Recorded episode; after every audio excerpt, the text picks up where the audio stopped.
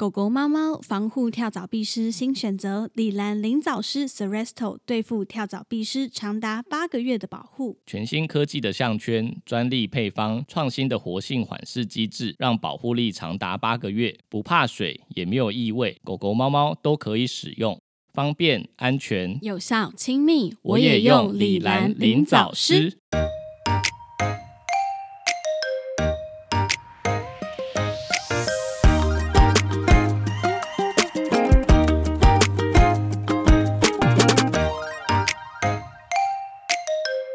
欢迎来到 Murmur Vet 兽医碎碎念，我是兽医师马克。我是动物医院柜台小鱼。我们的节目会在每周四的晚间六点更新，为大家带来动物医院的日常生活以及闲聊，提供宠物医疗相关的知识。前几天你跟那个奶茶在聊啊嘛，对我们前几天在聊说，我最近发现一个很厉害的东西， 就是多说，厉害！因为我们家的猫是用矿砂，嗯那你知道矿砂就是很麻烦，它很重，然后味道也比较也很重，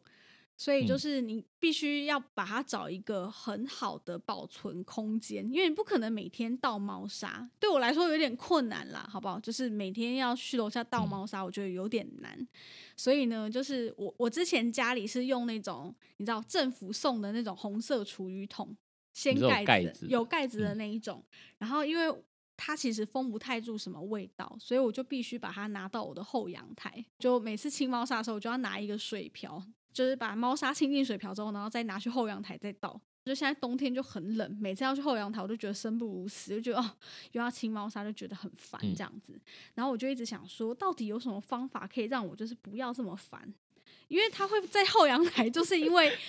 就是因为味道太重了。那有没有什么就嗯是可以解决味道这个问题的垃圾桶？嗯就例如说我我本来蜜一蜂开罐始是之想类要的找密封桶，然后我上网查就发现说，哎、居然有一种东西叫做猫砂处理器，然后它的原理就是说，呃，你丢进去之后。然后转一下，它就会把那一坨猫砂打包成一个个别的垃圾，储存嗯在那个桶子。所以它是然后呢，你转一下就浪费一个垃圾袋嘛？嗯嗯，对，简 简单来说是这样，就是浪费了一个垃圾垃圾袋的它空是间。专用的垃圾袋的，对，就是专用的消臭袋这样子，它就储存在垃圾桶里。反正你就一段时间再拿出来倒，它就是标榜说它不会散发出任何异味。重点是这个这个东西居居然要卖就是两千多块，我想说，干一个垃圾桶 要两 你千怎么骂多，脏 话？不是我是太惊讶了，两千多块。嗯然后我就突然想到说，就是因为我我小朋友就是现在一岁嘛，然后在他其实刚出生没多久的时候，我就知道有一个东西叫做尿布的处理器，嗯，然后它的原理其实也是一样的，只是它是拿来装尿布，所以两个是一样的东西。其实是一样的东西，然后只是大小的差别。尿布处理器还比较大，因为尿布比嗯哦猫砂还多，嗯然后重点是它的。尿布处理器一个垃圾桶才大概一千多、一千出、一千二、一千三，嗯哦所以你觉得它是一样原理的东西，然后但它变成对，变猫成的宠物物用的品时候的时，候，哇直接，贵又两是这 倍，些，就是黑心厂商。就不要再 骂。是为什么当东西变成宠物的时候就要这么贵？嗯就我发现很多东西这都是这样，嗯，这个东西用在 baby 哦，好像就还好，但是变成说它是宠物专用，哇，就贵到一个不行，有没有点嗯道理？对我就觉得这样不合理，然后我就后来想说，哇，那我这样子呢，就是买一个 baby 的尿布处理器，就也可以清我的猫砂啦，一个垃圾桶，我两个小孩都可以用。是不是嗯觉得是一个很棒的方式？所以现在我就是已经完全用我的尿布处理器，同时当做我的猫砂处理器。我的猫嗯砂是直接清到那个尿布处理器的垃圾桶，是嗯真的不太会有味道。所以我上个月去你们家还是嗯用厨余桶，所对哦以下一次我们再去，你还是就会会有用厨余桶，还是你爱上处理那个的的快感？我跟你讲，这真的超有快感的，为就是什你把它么丢进去，然后转一圈，你就觉得哇，垃圾就消失你们了。上次不是说转一圈，然后它会扭结成像香肠这样一节一节？对，，所以你就是整个垃圾桶里面，你要丢的时候，你拿出来就是一串香肠、尿布以及猫屎香肠， 所以就不要惹我，我就会寄这个去你家。你怎么记？我就不小心有把它打 包。我可以，我用保鲜盒，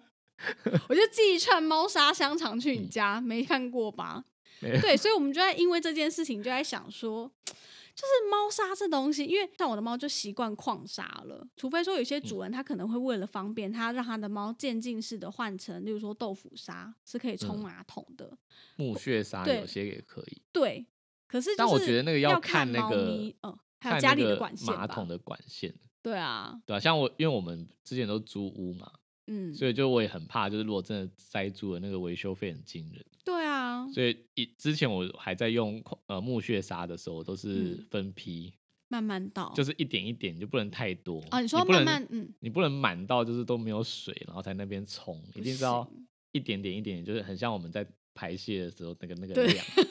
还要算， 就是要分分批，就是你不能一次倒超多进去，那一定会出问题。对，嗯，的确是。所以对啊说，就是我就在想说，这个东西怎么会没有人想到呢？因为像你们家现在是用饲料 桶， 因为它部落我们家用什么？对饲我们用料饲料桶，因为它比较紧密。对啊，因为它比较紧密啊，然后又比较容量比较大一点。嗯可是嗯就是，如果你不要走到后阳台。你就要牺牲掉家里可能会有那个异味啊，所以你老婆才来问我说：“哎、你那个东西好不好用说到猫砂的处理方式啊，就是其嗯实我最早自己只养一只猫的时候，？”嗯，我我基本上因为那时候也也没有住到那种大社区，就是嗯下班之后就是要追垃圾车，嗯，对，所以我那时候几乎就是每天一两天就一定会去倒，对。所以我就没有这个囤积的问题，所以说到底是我太懒，因为你也只养一 只，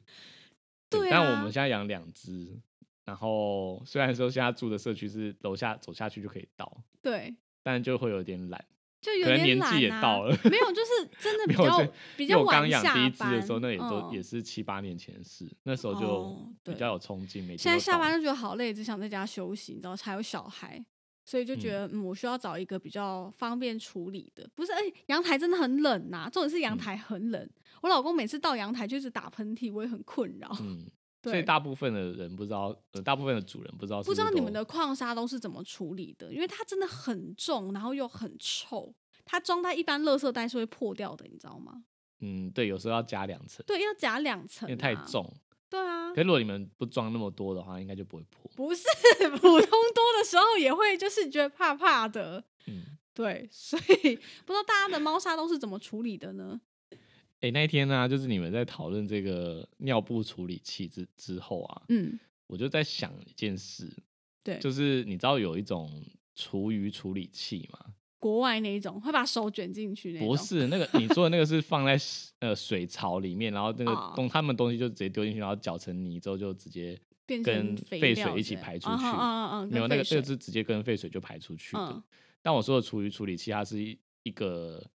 呃机器，就是放在阳台，然后你就是把嗯厨余什么倒进去，它会把它烘干做成像肥料堆肥的。哦东西然后我就在想说，那这个东西能不能把猫屎丢进去？然后把它烘干它烘干，然后做成像肥料的东西。可是真的会有人愿意花钱买吗不？是我后来，我那时候就突然有这个这个想法，然后但是我后来查了一下，就是 超白痴，不是他竟然去查， 没有先查第一件事情，我觉得很重要，就是对，因为厨余的那个处理器，它其实烘的时候会有一点点酸酸的味道，对就它在处理的过程还是会有一些异味跑出来。对，你不会把那东西放室内啊，你一定放阳台啊，对，，但是它还是会有那个味道。嗯，对，因为我我同学有用邻居就知道你都在烤大便，这样不是，就是 我就在想说，如果我放大便进去，它是不是会有那个味道？对，然后第二个要克服的就是它它里面好像会有像刀片的东西把它搅碎，对，它比较好烘干。嗯所以如果假设我们今天用矿砂好了，外面就裹一层砂石，我觉得它那个在里面搅应该会出问题。应该会，对，就所以是如它果的刀片什么对，的，所应以该会耗损得很快。所以我就假设今天如果我们发明一台机器，对，然后它第一个可以过滤异味，让对味道不会跑出来，嗯，然后第二个就是它可以把那些沙石先过滤出来，然后剩下嗯的猫屎就可以烘干，然后变成堆肥，像培养土这样。哦，就可以变肥料啊对，然后所以我又进一步又有另外一个想法，就是 什么东西？你对猫大便到底有多少想法？没有，就 你们那天在聊，我也在想啊，就在想说这东西好像有商机。不是，而且因为你我们知道马克他的关键字有多白痴吗？他就嗯说我一定要查一下，他就问我说：“处理处理器可以装大便吗？应该可以吧？”我说：“怎么可以？”然后他居然就 Google 说“厨余处理器”，然后空白键大便，想说谁 会谁会写这种文章写厨余处理器可不可以用大 便？哎我一查到一篇是她上面写说她老公想要把大便放进去，然后但就是那是老婆写的嘛，她就写说就是不能这样使用，但她就没有讲为什么。所以就我我就是看了那一篇，我就在思考可能的原因，就我刚刚讲那两个嘛，对吧、所以我在想，那如果说我们今竟天可然以有克服人，跟你有一样的想法，嗯，而且也是男 生，反你的正反正 就是你的志同道合的朋我友，后来就在想说，如果克服了这两件事情，对他做出了这个肥料，这个对肥料还可以卖给就是农民啊之类的，对，或者是有需要就是种农作物的我，知道了，那就不要每个人买一台啊，你一个里买一台。这样它耗损率太高了吧？一个礼买一台，然后大家没有，要我想到的大家找清洁费。我想到的方式是说，假设今天这台机器它本来可能要卖，例如说卖两万多块，嗯它可以便宜，就是有点像租借的形式，嗯五千块签平方合约价这，样子，对，然后但是就是我固定会来收你这个猫大便的肥料。嗯然后这肥料又可以再卖去给需要做肥料的人，重点是猫大便，它真的有做肥料的价值吗？应该有吧？有吗？它吃这么多肉类，那那些粪便里面应该有很多氨啊、阿莫尼亚这类的东西。可是你要想动物应该的很那适个合大便，有可能还有一些什么寄生虫啊，可是它都烘干了，对，就是高温把它杀死。好像没有什么问题耶，听起来很合理。嗯，如果有厂商想要跟我们合作， 你说可以跟我们讨论这个大便处理器的事情。他要当大便顾问， 就是猫屎顾问，哎、会不会会不会下礼拜我们这个专利就被注册走了？有可能。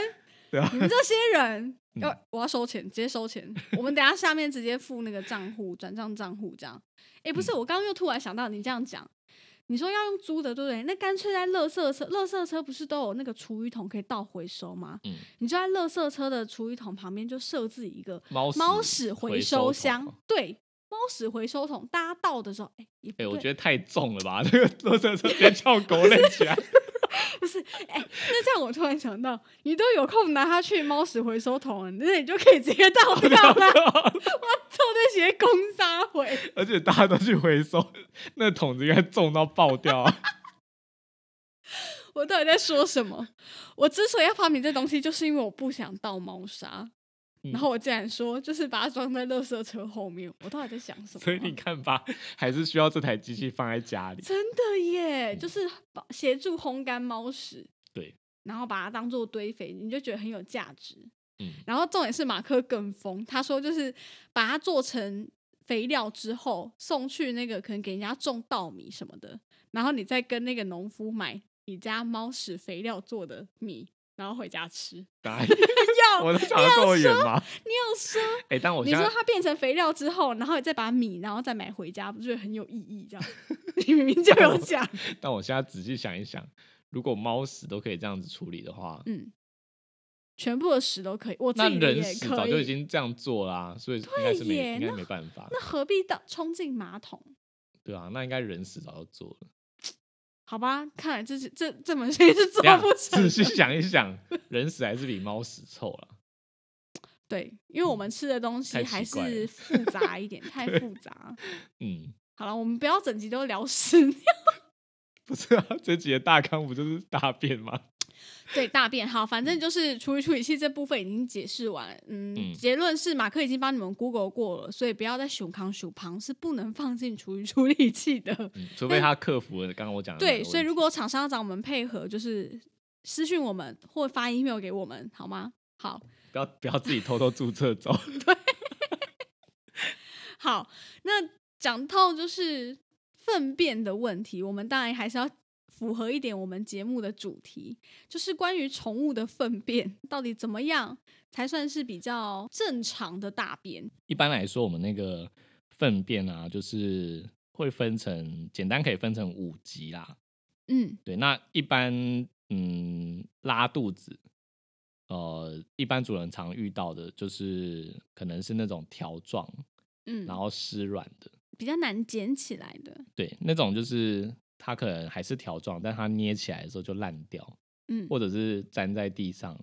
那个是嗯第三级。就在中间的嗯嗯嗯嗯嗯所以如果再往更西的地方的话，就是它有有一些条状，但有一些已经没有形体了。对，已经是糊的了，对，就是还勉强看到一些条状，但是完全不可能用卫生纸捏起来。懂？对，然后再来就是最稀的第一集，就是完全水状的嘛，嗯，就对你连拿抹布擦可能都没办法一次擦起来。对 对，Oh my god，对，那刚刚讲的中间第三集嘛，我们往就是比较正常的正第常四的集，就是啊、呃它是成型条状的，然后有嗯分段，但它也不会到干硬。嗯就是你拿起来，它不会粘在地板上，但你就是用隔着卫生纸稍微捏一下，它也不会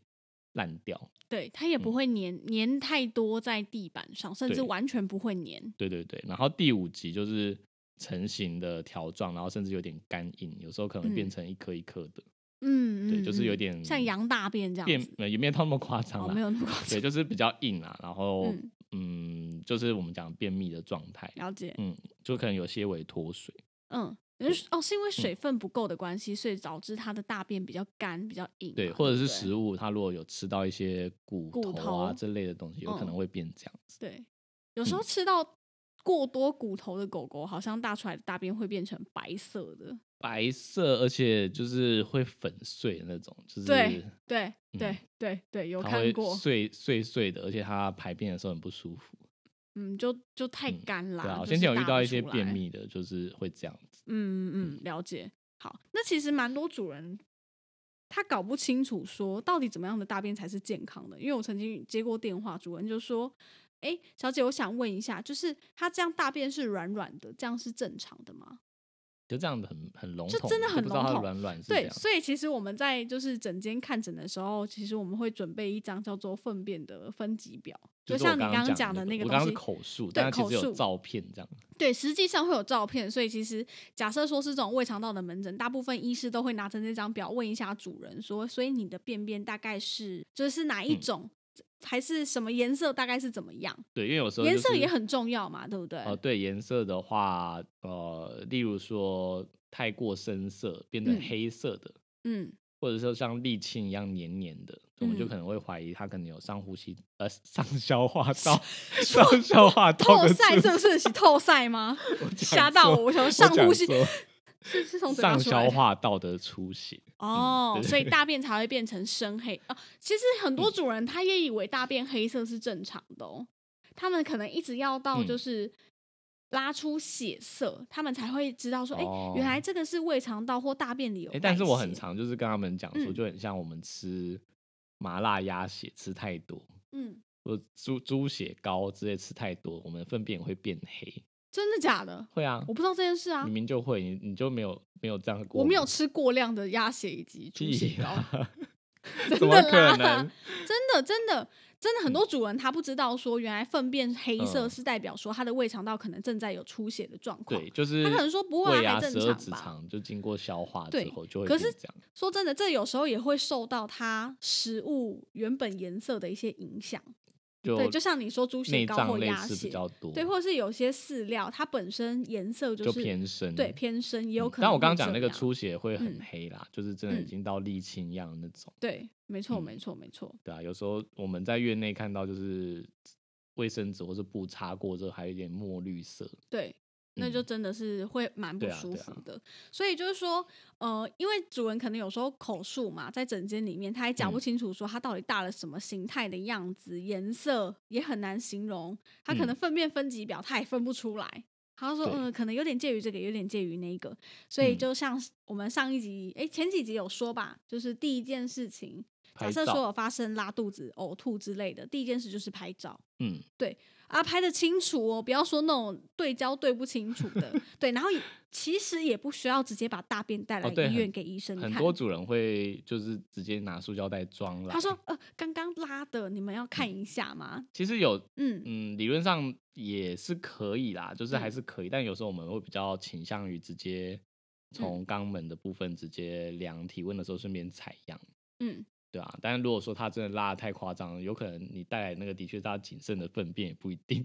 对，对就啊可能已经是嗯后段了。对对对，没错，所以可能那个简体的数量也不嗯够多。我们比较对常遇到就是肠道的发炎，大肠的急性的大肠炎，嗯很常就是会它大便大到最后会滴黏液出来，嗯，对，嗯或者说它嗯的嗯粪便旁边裹满了黏液，就是黏黏很湿这对样子。对我都会跟主人说，是不是有觉得有黏液的、黏黏的，很像果冻啊？对，主人很常形容果冻一样的东西。对对，那个就是很呃，通常都是急性的大肠炎会出现的状况。嗯，那嗯你要怎么诊？就是诊断，就除了从外观诊断之外，还会做什么检查吗？我们会做粪便的检查，这个是呃拉肚子最重要的事情，第一件我们会去做。粪便检查是嗯指什么？呃，最简单就是直接涂抹去用显微镜看嘛，那还有一嗯嗯些是经过特殊处理，例如说粪便的浮游法之类的。哦，对，但那个就稍微复杂一点。所以主要是要确认说里哦是面不有是没有有嗯呃寄生虫的卵啊，或者是呃它会不会只是单纯的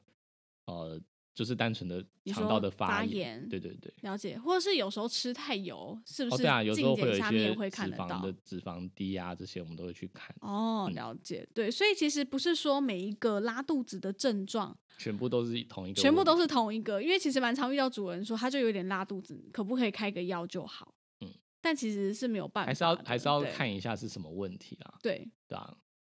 因为有时候真的已经拉到出血，主人还是说啊，就吃坏肚子啊，稍微开个两三天的药应该就没问题了吧？但他可能隐藏就是更重要、嗯例更如说潜在寄的生疾虫的病。问题什么的，嗯那常见粪便里面会看得到的寄生虫是哪些啊？蛮好奇的，嗯比，较常见的，大家比较常知道的就是嗯绦虫啊、蛔虫啊、老虫这些东西。嗯对啊，我们通常检查这些寄生虫，嗯呃，如果是从粪便检查，比较常见都是去找有没有虫寄生虫卵。哦，所以是看嗯虫卵，对对对，很这会少比直较容接易戳检进去就看到虫吧，有点太可怕了。通常都是看嗯虫、那个。量也太多了。通常那个也可能就是是主人拍照，或者是他录影录到他那说个粪便里面有虫医。生他大便里有虫，这嗯样、，对啊，所以它通常是跟大便一起大出来的啦，所以镜检只看得到的就是虫虫卵的的几率部是比分这较样多子。。嗯，所以假设看到这些虫卵，我们通常会怎怎么做治疗呢？就有抗寄生虫的药物，哦，对，驱。虫嗯的药。所以其实就算狗狗每天都在在家里，或猫咪每天待在家没有出门，那这些适当的体内驱虫还是必要的吧？嗯，看环境的清洁度，嗯，呃，例如我举个例好了，例如说我、嗯我嗯之前有住在就是夜市的附近，哦，就常常有一些大家害怕的昆虫会跑进家里面。 那我们家 不敢讲那那个词的，对，哎、上次我们不是就讲不要讲这两个对，字不可以讲。好，对，就黑色是的我们家嗯的猫嗯就有嗯曾经就是在把玩它们，对，然后后来就天哪，就有发生就是蛔虫的问题，哦，而且是在那个呕吐的状况下跑出来。你说它吐出虫来这样子，对，因为因为它的生 Oh my 活史 God 就是会从那个肠肠道没有呼吸道的微血管出来，嗯然后咳出来之后再吞进去。它的生活史是这样啦，然后他们就会有时候呕吐就跑出来，好然恐后所以怖就要做驱虫。所以我觉得要哦对看环境啦，就是、嗯呃，如果很常到户外活动的狗狗，那我觉得嗯可能三个月左右或者是半年一定要做一次。嗯嗯嗯，我觉得那体内驱虫是嗯比较多主人不知道的，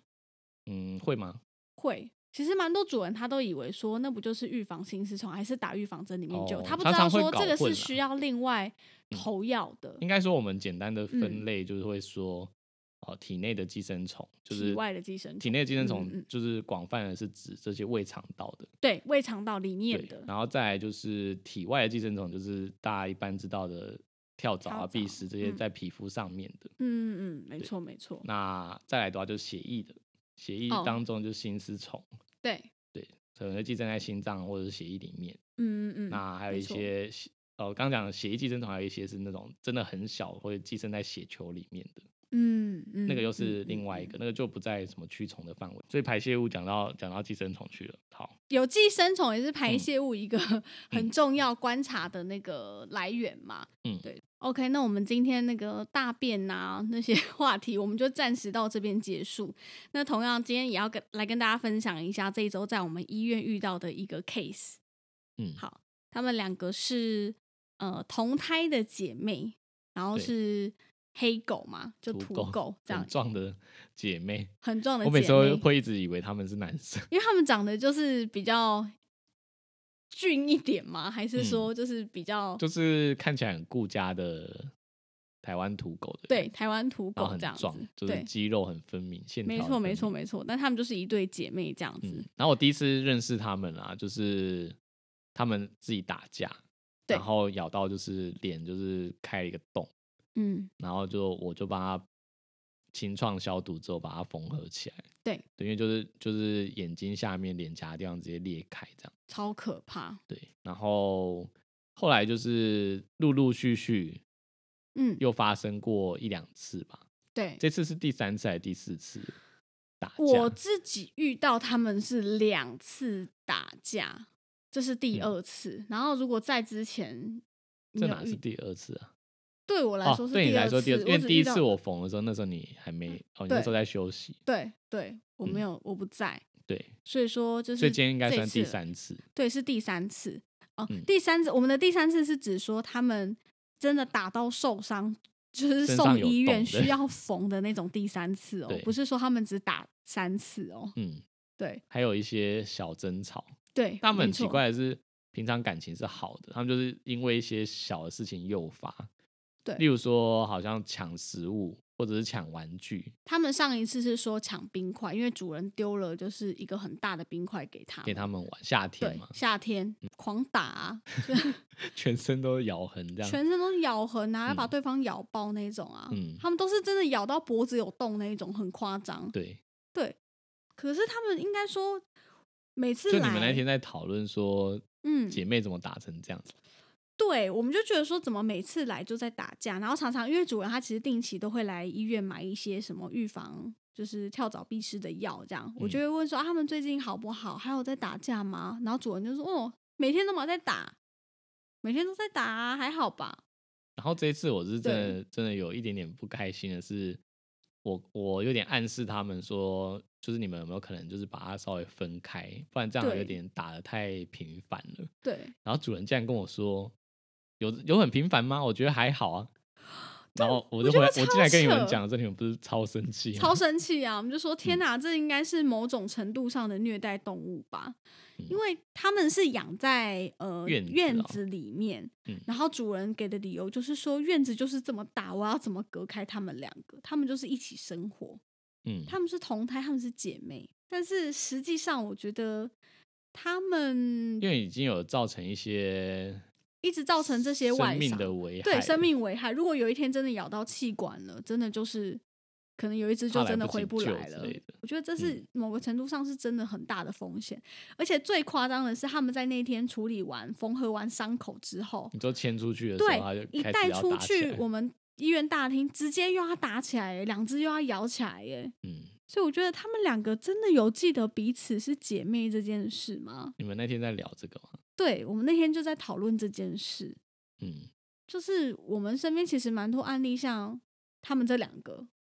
我还有还有，之前我急诊那一集有讲说，对有小型犬互咬，咬到眼睛掉出来的，对啊，那他们那个是血，就是有血缘关系吗？嗯那个没有还是血，缘嗯关系啦。因为我上次的论点是说，嗯、如果是哦，你说从小、从小都一起生活，对，假设应该会从比较小好都养，在一起的同胎，他们是不是会比较知道自己是彼此的手足？可是这个就是同胎，然后养在一起啊，对，然后他们就打成这然样，后所不以这同个胎理的论好养像在也一起，被从推小翻养。在一起也不行。对，所以完全就是看个性的关系啊。所嗯以以医生的论点来说，以比较科学的立场来说，是不是其实动物它们在出生、成长之后，它其实没有手足的这个概念，对不对？我觉得到一个时期，可能妈妈照顾小孩的本性消失之后，嗯，我说的是手足，不是没有我的意思是嗯说，妈妈跟小孩应该就是照顾到一个程度，妈妈也就忘记这个是小孩了，对，甚就至觉得连跟妈妈他都会是这样。是一起生活的而已。对，所以我觉得兄弟姐妹应该也是，就是成长到一个程度，嗯，应该也就不记得，就他们没有这个概念啊，他们没有什么兄弟的概念啊，对。可是我觉顶得多就是群居的概念，但就是哦，我们是一起生活，但他不会记得说或者一他起是我合哥哥一姐起姐妹合妹作，但是如果他们有什么利益的纠纷，可能还是会吵起来。嗯，我觉得啦，嗯嗯嗯，毕竟以他们的就是，不管是在生态链什么也好，他们可能就没有拥有这个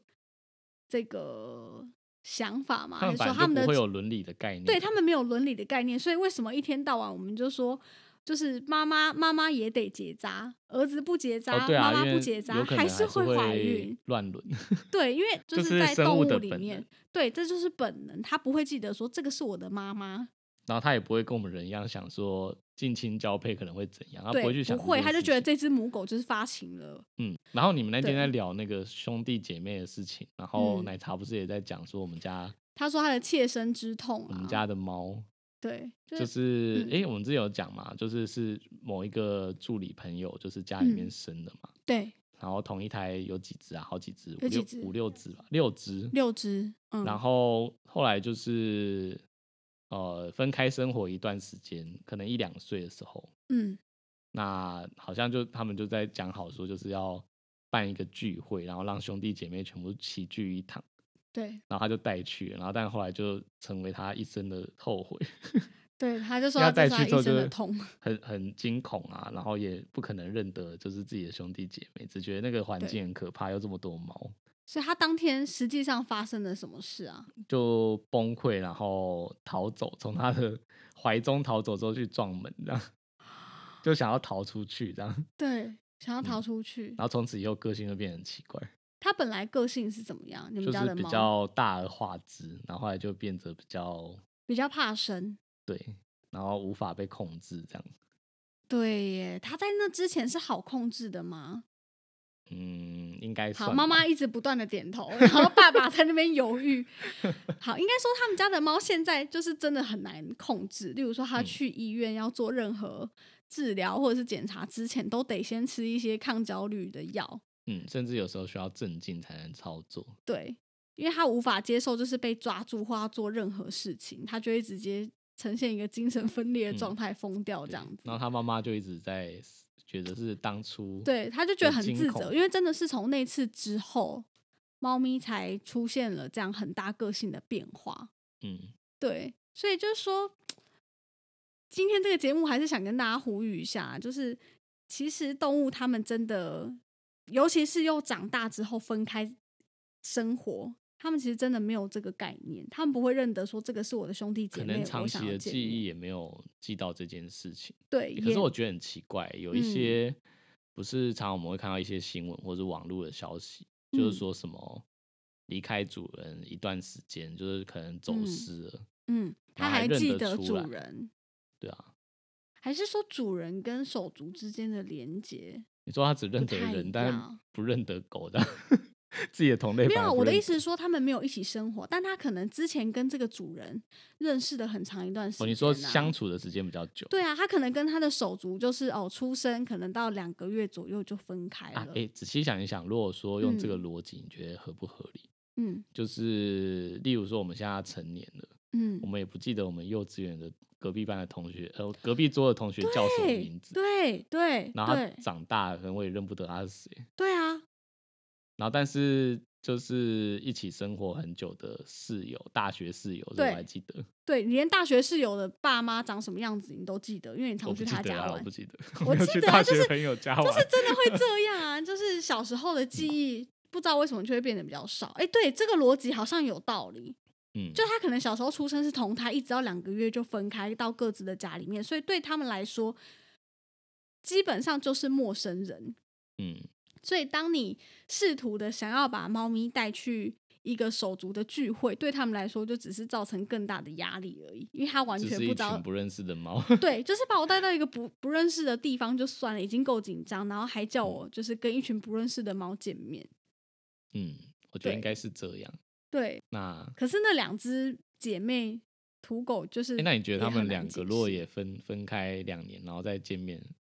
照样打 死？对，直接打，直接打，我猜他们一见面就是直接打起来。我觉得这个几率比较大、欸，哎，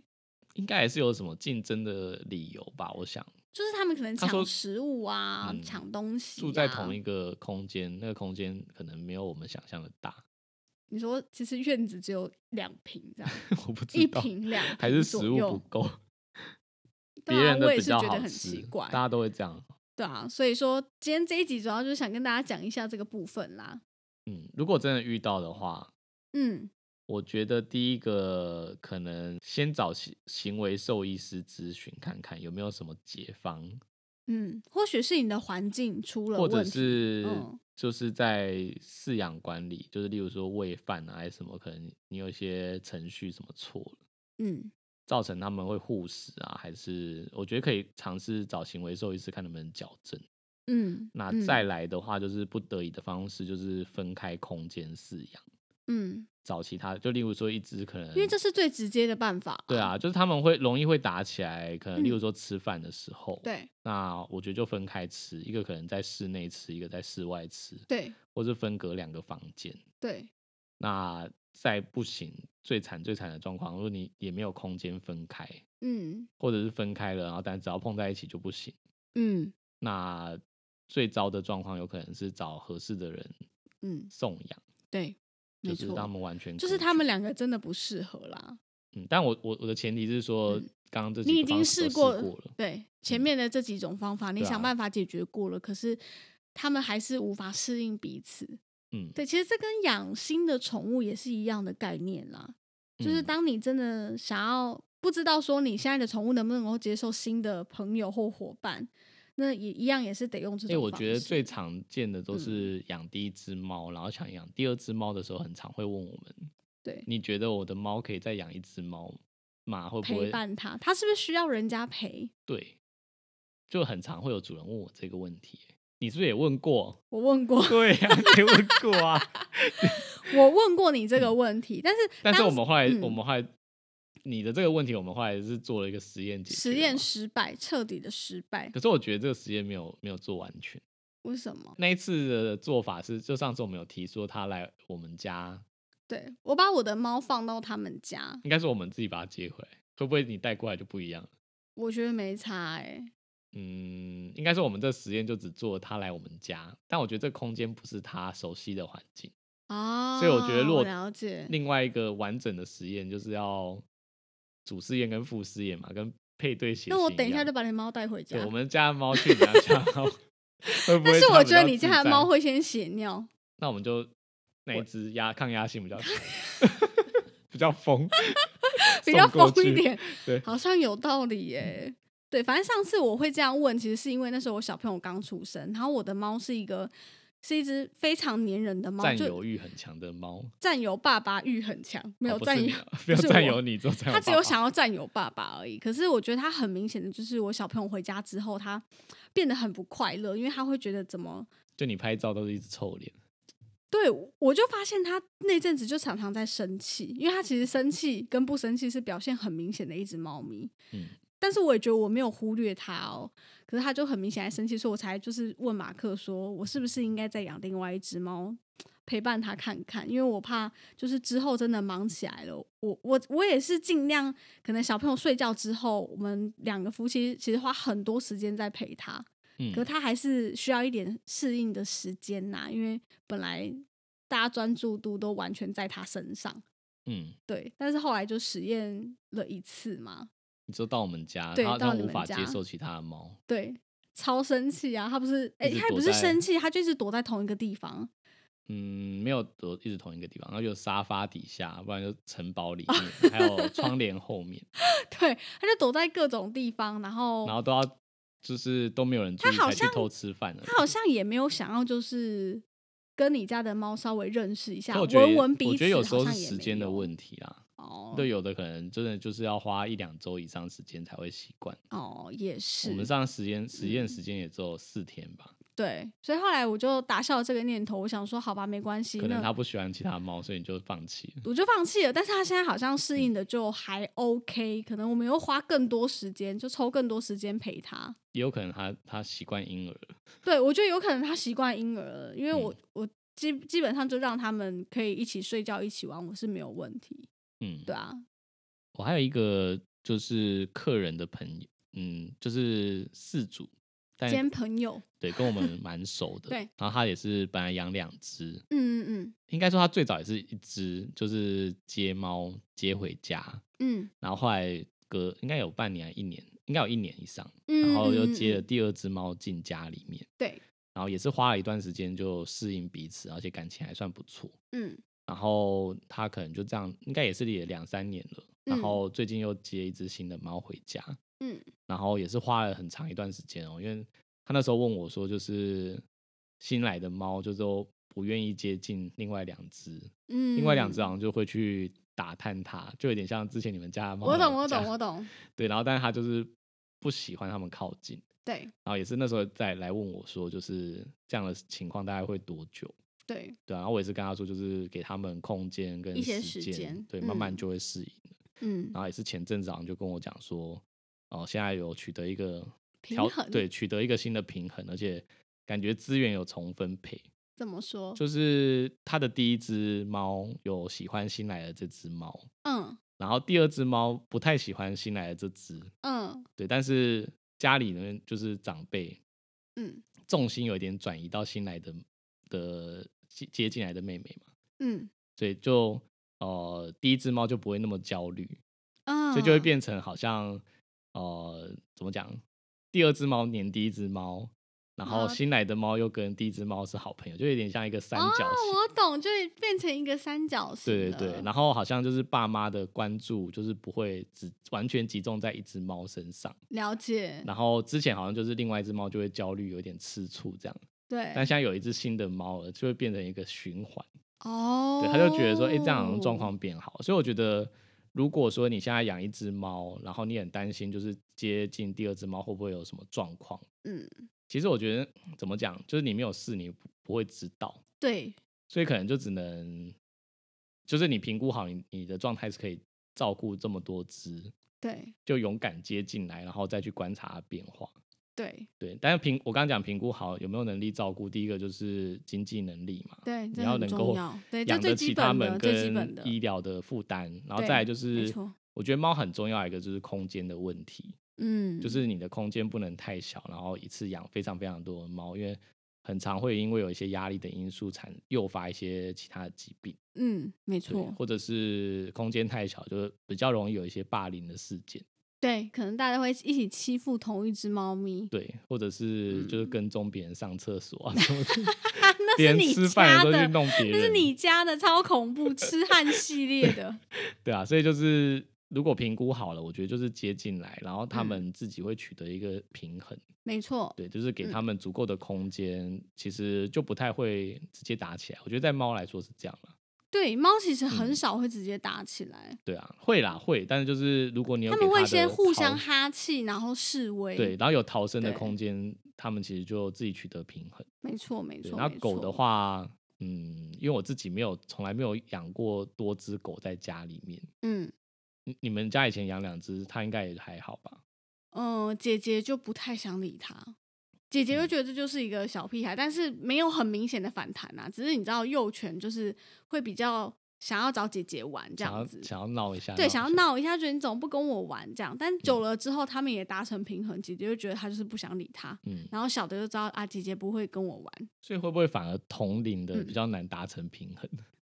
也我觉得也就是都真的都看个性，但我觉得嗯比较重要就是主人真的要花多一点的时间去观察这件事，不是说我把他们养在一起，让他们自己习惯就好，也不是，就是你必须花点时间跟心力去观察。然后刚刚讲他就们是，需要如什果么出问题了，还是要寻求行为兽医师对看看能不能解决啊。如对果真的出状况的，对，没错没错。嗯，好，那我们今天节目大概就到这边。那如果说对今天的一些节目的内容有什么疑问或不清楚的地方，都可以再私讯给我们哦。好，好，拜嗯拜，拜拜。